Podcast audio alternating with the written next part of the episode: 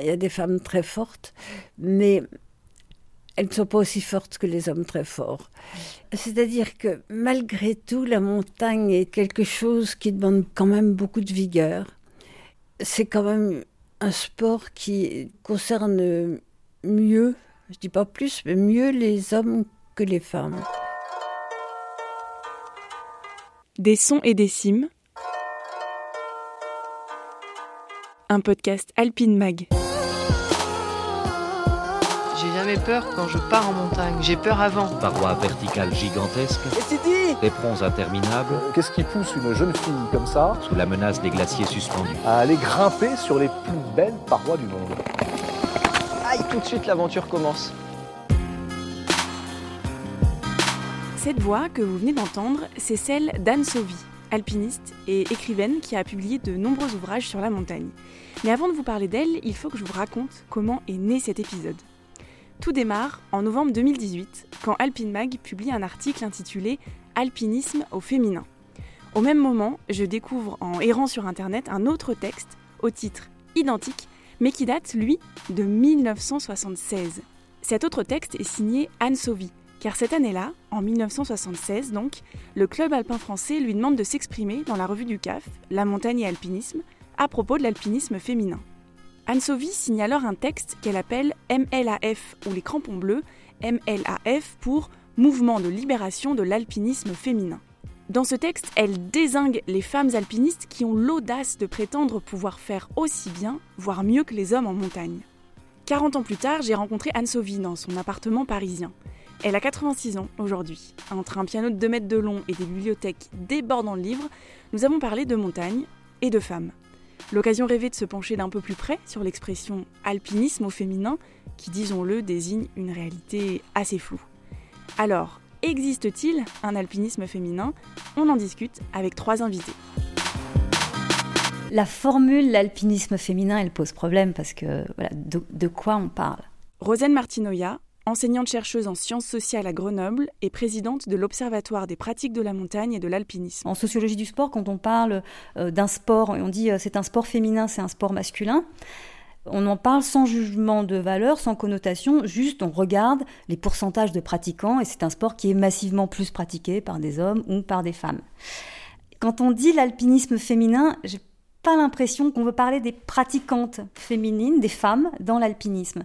Il y a l'idée qu'il y aurait une façon de pratiquer qui serait plus féminine et une autre plus masculine. Il y a ce sous-entendu. Pour moi, les pratiques sportives, tout comme les pratiques culturelles ou les pratiques politiques ou autres, euh, ou les métiers, n'ont pas de sexe. Cécile Autogali Mazzacavallo, enseignante-chercheuse à l'UFRAPS de Lyon et spécialiste des questions de genre dans le milieu du sport. Cet usage de, qui est assez classique hein, dans le milieu d'alpinisme féminin ou au féminin, de foot féminin ou au féminin, etc., on pourrait le décliner sur chacune des disciplines, euh, eh bien je crois qu'elle est porteuse d'énormément de confusion. Finalement, de quoi parle-t-on quand on parle d'alpinisme féminin? Certaines personnes vont vous dire, bah, en fait, on parle euh, de la pratique des femmes en alpinisme. Donc on, cherche à identifier euh, une catégorie de sexe dans une pratique sportive. Ok. Mais il y en a d'autres qui vont vous dire, finalement, quand on parle d'alpinisme féminin, on parle d'alpinisme pratiqué avec une certaine féminité. On parle, on renvoie, en fait, euh, dans l'imaginaire féminin, viendrait qualifier, non pas le sexe du pratiquant ou de la pratiquante, mais le genre, c'est-à-dire l'ensemble des, des construits sociaux autour euh, de la féminité ou de la masculinité. Donc c'est une expression qui est euh, très ambiguë. Alors il y a beaucoup de sportifs qui veulent pas être euh, justement mis dans la case femme et qui se battent pour avoir le même niveau, les mêmes droits, les mêmes compétences et faire les mêmes performances que les hommes. Marion Poitvin est guide de haute montagne et secouriste en montagne. Il est impossible de la présenter sans préciser qu'elle fait carrière dans l'armée où elle a explosé le plafond de verre. Elle a été la première femme à rejoindre le groupe militaire de haute montagne, la première instructrice à l'école militaire de haute montagne et également la première femme formatrice au centre d'entraînement à l'alpinisme et au ski des CRS montagne. Moi je pense que c'est important de, parler d'alpinisme féminin. Ça veut pas dire que c'est nécessairement euh, moins fort ou moins bon ou moins... En fait ça dépend déjà des règles du jeu qu'on se fixe parce qu'en alpinisme il n'y a pas vraiment de compétition donc on se fixe un peu ces règles du jeu. Par exemple, euh, grimper en libre, ça veut dire qu'on va pas tirer sur les dégaines, on va utiliser que les mains sur le rocher. Ça, c'est des termes très spécifiques de grimpeurs et c'est nous qui fixons nos règles. Bon, il se trouve que jusque-là, c'est évidemment les hommes qui ont inventé les règles du jeu. Et euh, moi, je trouve que c'est intéressant d'avoir un alpinisme féminin. On peut imaginer d'autres règles du jeu, on peut euh, faire un peu les choses aussi à notre sauce. Pourquoi il y aurait des pratiques qui seraient différentes? S'exprime dans les pratiques de loisirs, ce qui s'exprime dans tout le reste de la société, donc sur le plancher des vaches, la façon dont les filles en général sont euh, éduquées. Elle va varier selon les milieux sociaux, euh, mais globalement, on, retrouve ces tendances-là et ça enferme les, femmes dans un certain type de, pratiques. Ce que je peux vous dire en tant qu'historienne, c'est que euh, dès la fin du 19e siècle, à partir du moment où des femmes ont voulu s'engager dans des pratiques sportives, ça a été un vrai combat pour elles. Et donc, dans ce, combat, elles ont dû notamment euh, se battre contre euh, une injonction qui leur était systématiquement faite, c'était de pratiquer, certes, mais à condition de rester féminine. Et donc je trouve que derrière cet usage encore aujourd'hui d'alpinisme féminin ou de d'escrime féminine, etc., eh bien on porte cet héritage, on porte peut-être de façon masquée cet héritage qui est de faire, d'avoir une certaine injonction euh, euh, à euh, incarner la féminité dans sa pratique. Donc moi aujourd'hui l'alpinisme féminin, je ne sais pas ce que c'est. Je parle d'une pratique, l'alpinisme, effectivement investi par des femmes. Depuis quand est-ce que les femmes font de l'alpinisme ou font partie de son histoire? Les femmes sont présentes euh, bah, dès les premières conquêtes euh, alpines. Je pense euh, euh, à Marie Paradis en 1808, qui est la première femme à accéder au sommet du Mont Blanc, pour autant qui n'est pas considérée comme la première femme alpiniste parce que en fait elle est servante et euh, son arrivée en haut du Mont Blanc va être instrumentalisée par des compagnies de guides pour la porter, la hisser au sommet du Mont Blanc. Donc elle n'est pas véritablement actrice de son ascension. Par contre, elle est soumise, elle est en position vraiment de dépendance à l'égard des hommes et elle est instrumentalisée. Euh, la première euh, grande alpiniste vraiment reconnue comme telle euh, au sommet du Mont Blanc, c'est Henriette d'Angeville. Henriette d'Angeville, qui en 1838 va effectivement réaliser cette ascension et qui, en fait, organise son ascension, qui est en rupture avec son milieu familial pour pouvoir la faire, qui euh, définit les modalités de son entraînement, de son costume, etc. Et puis, euh, dès la fin du 19e siècle, on a des Anglaises, des Américaines qui font des voix euh, importantes. Je pense à la première hivernale du Mont Blanc. Personne ne sait que la première hivernale du Mont Blanc, c'est une femme qui l'a réalisée. C'est Isabella Stratton, à la fin du 19e siècle. Donc les femmes sont là. Par contre, elles sont totalement invisibilisées dans cette grande histoire de l'alpinisme. Et tout le but de mon travail de thèse, justement, ça a été de mettre des noms, de mettre des ascensions et de mettre des conditions de pratique derrière euh, ces femmes-là. Ce qui fait qu'on s'est rencontrés aujourd'hui, c'est donc ce texte d'Anne Sauvy qui date de 1976, dans lequel elle affirme très clairement que de toute façon, euh, les femmes sont faites pour être des suiveuses, parce que de toute façon, elles sont moins fortes que les hommes. C'était en 1976. Moi, je l'ai rencontrée aujourd'hui. Elle a toujours le même point de vue. Elle m'a affirmé que. Les choses sont comme elles sont. Les hommes sont plus costauds, plus endurants. Euh, moi, j'étais endurante. J'avais cette chance. Et puis, j'ai l'impression que c'est un sport qui est davantage masculin. Euh, c'est un sport qui est quand même euh, rude, qui vous laisser des, séquelles difficiles. Qui... C'est un sport plus masculin que féminin. Je suis désolée, mais c'est comme ça. Oui, alors on peut quand même décrire, on va dire, ce type d'effort euh, masculin, euh, comme le dit Anne Sauvy. Bon, si ça fait plaisir, euh, oui, ok, c'est masculin parce que c'est, intense, parce que c'est, c'est des milieux difficile, on peut rester des heures euh, dans, le froid, euh, à claquer des dents et, quand même trouver ça génial, même si on est une femme. Euh, voilà, on peut, mais c'est pas parce que c'est décrit comme masculin qu'en tant que femme on peut pas le pratiquer. Effectivement, quand on pratique beaucoup d'alpinisme, on a un physique masculin, on a des grosses épaules à force de porter un sac à dos, on a des gros bras à force de taper les piolets dans la glace, et bah, on peut être une femme avoir un physique masculin, ça ne nous enlève pas non plus cette particularité d'être femme il est peut-être important de replacer ces propos dans un, contexte à la fois historique et, sociologique, puisque quand elle écrit en 1976, on est en plein cœur de la deuxième vague féministe. Au niveau sociologique, peut-être que vous avez des données euh, pour nous éclairer un petit peu sur ce qu'était l'alpinisme féminin en 1976 ou dans les années 70. Il y avait à l'époque quand même une forme d'invisibilité des femmes, alors qu'a un peu changé, mais pas beaucoup, parce que quand même, quand on regarde euh, bah, Alpine Mag, il y a combien de journalistes hommes pour des journalistes femmes euh, Dans les instances de direction euh, des clubs, des fédérations, on voit quand même euh, il y a beaucoup de postes à responsabilité qui sont encore tenus par, par des hommes. Mais il y avait un, en fait, il y avait un point de, de crispation dans la montagne alpinisme en 76. il y a une femme qui raconte que les femmes d'adhérents du CAF avaient droit à des réductions. Donc c'était la conjointe, je ne sais plus, justement, elle débattait de comment formuler la chose. En fait, il y avait un statut particulier pour les femmes des adhérents hommes, mais il n'y avait pas de statut particulier pour les hommes des adhérentes femmes. Elle montrait que c'était pas c'était pas équilibré. Je, crois que leur entre guillemets coup de gueule euh, démarre euh, démarre par là. En fait, il ne faut pas confondre euh, le, la place quantitative qui peut être donnée à ces femmes au sein d'une institution, par exemple le club alpin, et pour autant euh, euh, la place qualitative qui leur est donnée. C'est-à-dire que le club alpin français, effectivement, ouvre ses portes et permet l'adhésion à des femmes dès sa création en 1874.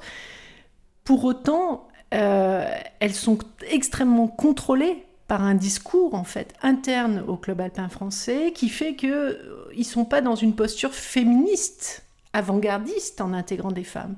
Ils sont dans une posture qui est tout à fait en adéquation avec les normes de leur époque, c'est-à-dire que en autorisant les femmes à être présentes au club alpin, ce qu'ils cherchent à former ce sont avant tout de bonnes mères c'est-à-dire oxygénés, avec suffisamment préparés par la montagne à pouvoir réaliser en fait leur rôle d'enfantement et voilà, c'est de préparer des bonnes épouses, c'est-à-dire des épouses qui sont pas effrayées par la montagne, mais qui la connaissent suffisamment pour laisser ensuite leur mari partir faire des grandes ascensions, parce que le club alpin a bien vu que un des obstacles en fait à l'engagement des hommes, c'est la peur de leurs épouses.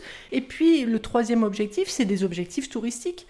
C'est-à-dire que le club alpin français a pour ambition de, entre guillemets, civiliser ces contrées lointaines et la présence de ces femmes va forcer à l'aménagement d'hôtels, de refuges confortables. Donc en fait, ça, ce contexte-là, il va durer longtemps. Et donc c'est tout un ensemble de, de, résistances euh, sociopolitiques en fait qui font que oui, l'ENSA ne fera tomber cette, euh, interdiction-là euh, qu'avec l'arrivée de Martine Roland à la fin des années 70 et qui deviendra donc la première femme guide française en 1983. Bah, en fait, l'ENSA, donc l'école nationale de ski d'alpinisme, c'est le centre de formation des, guides de montagne à Chamonix, c'est la seule école en France.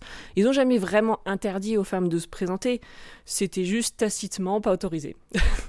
et euh, je tiens vraiment à rajouter qu'aujourd'hui, l'ENSA, se sont vraiment remis en cause et l'ENSA a vraiment envie que les femmes aujourd'hui deviennent guides de montagne parce que la société elle évolue, donc la profession il faut qu'elle évolue en fonction de la société pour pas devenir une société de, vieux schnock, euh, pardon une profession justement de, vieux schnock qui veulent vraiment s'adapter à cette évolution. En gros on reste sur 2% de femmes guides. Moi, je trouve que c'est un petit peu trop gentil de donner ces chiffres parce qu'en fait, on part du, nombre de femmes guides qui ont réussi le diplôme depuis la création du diplôme par rapport au nombre de guides d'aujourd'hui. Donc en fait, si on prend le nombre de guides depuis la création du diplôme, il y en a eu des milliers, alors que des femmes, il n'y en a eu que 33. En parallèle de cet intérêt croissant des femmes pour le métier de guide, on observe un autre phénomène dans le milieu montagne, c'est l'émergence de groupes d'alpinisme exclusivement féminins. Voilà ce qu'en pense Anne Sauvy. Je trouve ça idiot. Parce que, euh, bon, la montagne est ouverte à tout le monde et faire du féminisme euh, pour la montagne, non. Depuis une dizaine d'années, la Fédération française des clubs alpins de montagne, la FFCAM, a créé de nombreux groupes ouverts aux femmes alpinistes. Ces clubs et d'autres associations indépendantes promeuvent l'autonomie des femmes en montagne, mais en réalité, ces groupes n'ont rien de novateur, comme l'explique Cécile Autogali Mazzacavallo. Alors en fait, ce, mouvement des, des, cordées entre femmes, euh, ou cordées sans hommes. C'est un mouvement qui démarre euh, en fait dès la première moitié du XXe siècle, plus particulièrement dans l'entre-deux-guerres. On va voir un petit noyau de femmes, alors elles sont assez rares, hein, euh, plutôt éparses, plutôt concentrées autour d'ascensions autour de Chamonix et du massif du Mont Blanc. Alice Damem, Micheline Morin, avec une américaine qui s'appelle Myriam O'Brien, se distinguent déjà dès la fin des années 20, début des années 30 sur des cordées entre femmes. L'ascension du grépon, du cervin, donc des voix qui sont côté difficile, et dans leur motivation, l'envie de montrer que entre elles, elles sont capables. Il faut attendre les années 60 et plus particulièrement 1968 pour voir un premier groupe de femmes se constituer, une association de femmes alpinistes qui existe toujours, qui s'appelle les Rendez-vous de haute montagne et qui va avoir pour but de fédérer, de réunir les meilleurs alpinistes au monde. On est sur des centaines de femmes qui se réunissent chaque année et la dynamique est la même, finalement, c'est de pouvoir se fédérer, se mettre en confiance entre elles, construire de la visibilité et s'éprouver, se dépasser. Dans la lignée directe de ces groupes féminins, Marion Poitvin a créé l'association Lead the Climb. C'était en 2015. Lead the Climb, c'est un club CAF qui propose des stages de formation au leadership et à l'autonomie dans les sports de montagne pour les femmes. Donc l'idée, c'est de faire des groupes de femmes avec des femmes guides. C'est important pour nous d'avoir un, un modèle et pour les participantes, on a beaucoup de retours comme quoi c'est important de se dire bon bah voilà, oui c'est une guide, mais bon c'est qu'une femme aussi. Donc si elle, elle peut le faire, moi je peux le faire aussi. Effectivement, on voit que euh, ces femmes qui ont réussi à, dépasser euh, le plafond de verre qu'il y a dans des milieux professionnels, à, se dire euh, non mais finalement je, je suis capable, je peux devenir, je peux devenir guide, à oser y aller, se disent c'est finalement pas si dur, c'est possible. Ça devient possible euh, dans les années 80. Ça reste des exceptions. Euh, voilà, 2017. 6 femmes guides sur une promo de 50, c'est enfin, énorme, sachant que c'était avant une guide tous les 5 ans. Euh, donc, donc là, il y a un vrai changement. Mais pourquoi donc y a-t-il si peu de femmes guides de haute montagne? Pourquoi, en 2020, en sommes-nous encore au stade de créer des groupes exclusivement féminins pour que les femmes prennent confiance en elles et soient autonomes en montagne? Juste avant d'interroger Cécile Otogali Mazzacavallo, voici le point de vue de Marion Poitvin. C'est un peu la faute des deux dans cette histoire de leadership euh, d'une cordée en alpinisme, c'est-à-dire que dès qu'il y a un homme, les femmes elles vont se mettre un petit peu derrière, se dire ah ben non mais il est plus fort, c'est normal qu'il lui passe devant.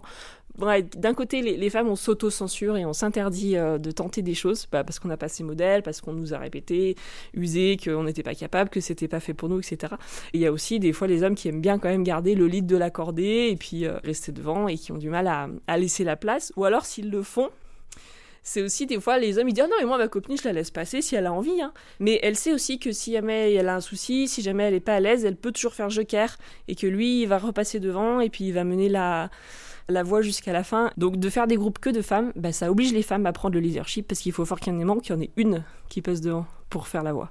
Alors, cette question, elle est extrêmement importante parce que euh, c'est pas parce que les choses euh, s'expliquent à l'échelle de l'histoire qu'elles ont disparu en fait. Et qu'est-ce que euh, nous dit l'histoire? Difficulté à accéder dans un premier temps aux pratiques. Alors aujourd'hui, est-ce qu'on a toujours des femmes qui sont en difficulté d'accéder aux pratiques? Peut-être pas aux pratiques, mais aux fonctions d'encadrante ou de dirigeante, oui. Donc il y a toujours des obstacles qui relèvent de l'accès. Deuxièmement, ce que nous dit l'histoire, c'est qu'il y a des inégalités de traitement qui ont reposé pendant longtemps sur des discours différentialistes et des discours naturalistes. Aujourd'hui encore, examinons comment est-ce que les équipements sportifs, par exemple, sont distribués. Ben, on sait que massivement, les équipements sportifs vont aux garçons. Comment euh, les sponsors, les équipementiers distribuent leur matériel et leurs moyens financiers. Comment euh, des sportifs de haut niveau sont subventionnés pour pouvoir en fait être en condition de pratiquer totalement leur exercice euh, voilà, il y a énormément encore de différences de traitement.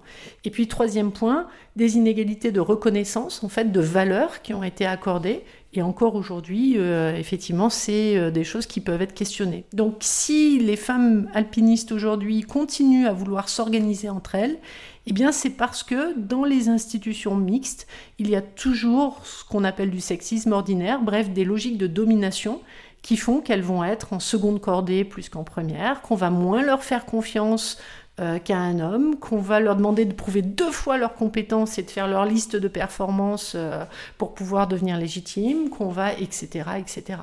Et donc finalement, ce, avec quoi euh, ces femmes alpinistes cherchent à rompre, eh bien, ce sont toutes ces logiques de domination, souvent inconscientes, hein, souvent inconscientes, mais qui sont bien présentes. Ce qu'il faut comprendre, c'est que ces logiques de domination sont très profondément ancrées. En effet, Christine Ménesson a mis en lumière dans ses recherches que les femmes accédaient bien souvent à la montagne par le biais des hommes, par un père qui les a initiées ou un mari, un compagnon.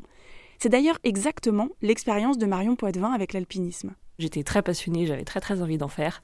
Et j'ai aussi beaucoup beaucoup de chance d'arriver au bon endroit au bon moment. C'est-à-dire que je pense que si j'avais eu 10 euh, ans de plus, eh ben, euh, tout ça, ça n'aurait pas été possible. Parce que ces premières, elles ont été euh, permises, elles ont été rendues possibles par, par des hommes qui m'ont permis de rejoindre le groupe militaire de haute montagne, qui m'ont donné confiance en moi pour aller au diplôme de guide de haute montagne. Donc j'ai eu la chance de, de pouvoir saisir ces opportunités quand elles sont arrivées et j'ai eu la chance d'être là à ce moment-là.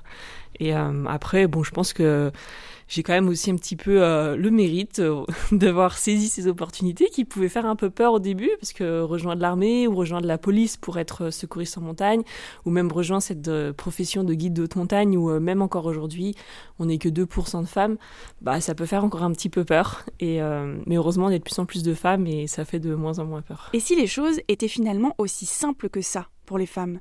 S'il s'agissait de savoir saisir les opportunités au bon moment. C'est ce que soutient Anne Sauvy dans son texte MLAF ou les crampons bleus. J'en ai lu un extrait à Marion Poitvin. On ne nous a jamais empêché d'écrire, pas plus qu'on ne nous a jamais empêché de grimper. Le tout est de s'y mettre et de ne pas rejeter sur d'autres la responsabilité de ce que nous ne faisons pas. Rien ne s'oppose à ce que les femmes fassent toutes leurs preuves, rien ne les empêche de passer en tête, de faire des cordées féminines et du solo. Ce serait alors, et non en échafaudant des théories, qu'elle convaincrait les plus rebelles. C'est en marchant qu'on démontre le mouvement, le fait est bien connu. Donc en gros, elle invite en fait les femmes à faire les choses tout simplement plutôt qu'à les revendiquer. Qu'est-ce que tu penses de ça? Bah, je pense qu'elle a, elle a absolument raison, mais pas complètement. Dans le sens où, euh, oui, bah, c'est ce que j'ai fait. Moi, en tant que femme guide, j'ai eu envie qu'il y ait plus de femmes. Donc, mon savoir-faire que j'ai appris avec les hommes, que j'ai appris au sein du groupe militaire d'haute montagne, euh, en ayant l'opportunité de faire des expéditions euh, dans le monde entier. On a fait de la haute altitude, j'ai fait du big wall, j'ai fait du ski de pentraide, j'ai fait de la cascade de glace un peu partout dans le monde, en partie grâce au, groupe militaire d'haute montagne. Et et toutes ces connaissances que j'avais apprises pendant 15 ans au milieu des hommes, j'ai eu envie de les retransmettre à des femmes. Donc là, je rejoins évidemment Anne Sauvy dans le sens, bah allons-y quoi. Bah oui, faisons des choses, arrêtons de parler et puis mettons en place euh, des sorties. Euh, moi, tout ce savoir-faire, c'est bon, je l'ai. Maintenant, j'ai envie de le faire passer à d'autres femmes. Après, je la rejoins pas complètement dans le sens, euh, c'est un peu dire, euh, bah si elles ont envie d'être guides, elles ont qu'à y aller, il hein, y a rien qui les empêche. Hein. Bah si, il y a plein de choses qui les empêchent. Du coup, je rejoins pas complètement Anne Sovi parce que je me dis que si les femmes elles vont pas au diplôme de guide, c'est pas parce qu'elles ont pas vraiment envie, parce que c'est génial ce métier.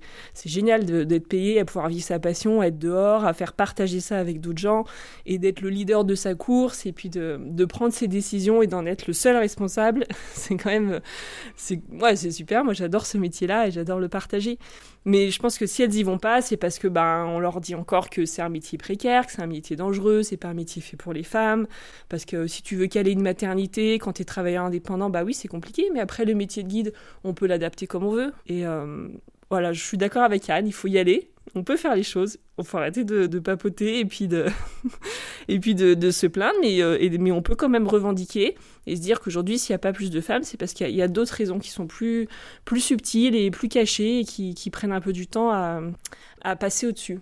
Tellement on est, on est bien formaté dans, ce sens euh, et qu'on doit quand même, on nous apprend à, à rester à notre place. Plus loin dans son texte, Anne Sauvy revient sur l'expression d'alpinisme féminin. Et voici ce qu'elle écrit. Le problème me semble être un faux problème.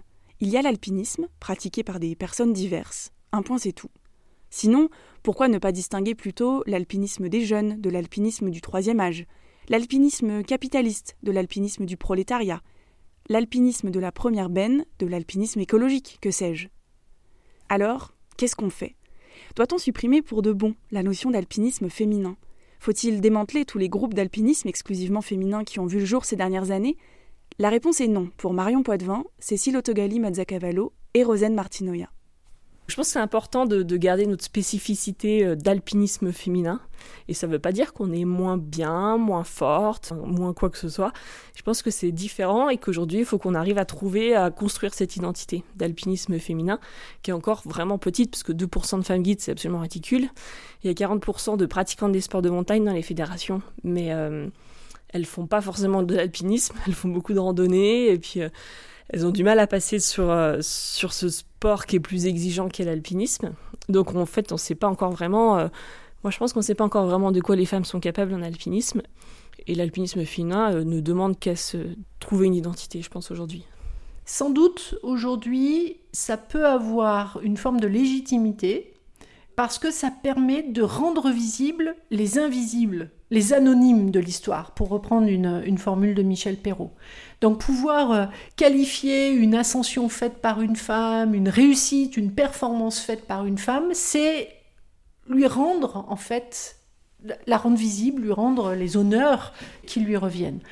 Donc en ce sens-là, ça, a du sens. Ça permet euh, du coup derrière cette visibilité des femmes, eh d'avoir des figures identificatoires, des modèles pour euh, des plus jeunes euh, qui sinon peut-être ne se tourneraient pas vers ces activités. La question c'est est-ce qu'on va réussir à nommer ces exploits faits par des femmes sans que le qualificatif, et notamment de féminin, soit utilisé comme un signe de déclassement, de dénigrement, de dévalorisation de l'exploit qui est en jeu. Est-ce que ça va permettre euh, aux femmes de euh, se tourner vers l'alpinisme euh, et de prendre leur, leur avenir alpin en main et de, voilà, de s'autonomiser, de, s'émanciper? Moi, je crois vraiment que oui, j'en suis, j'en suis, ouais, j'en suis persuadée. Alors, je vois les choses depuis les Alpes. Mais euh, j'ai vraiment l'impression que les, oui, les lignes sont en train de bouger, que ça change, et que le fait qu'on en parle, bah, ça, ça montre donc que c'est, possible. Ces figures d'exception, comme euh, Marion Poitvin ou d'autres jeunes femmes guides, voilà, elles sont exceptionnelles parce qu'elles ne sont pas nombreuses, et en même temps, leur discours et leurs actes, euh, c'est de dire, mais en fait, non, ça n'a rien d'exceptionnel. Oui, il faut, oui, il faut, il faut bosser, ça demande des efforts, mais vous pouvez le faire, juste euh, levez vos interdits, levez vos barrières de euh, mais j'ai peur, j'ai peur d'avoir peur, euh, je suis pas sûr d'eux. tout ça, c'est dans votre tête.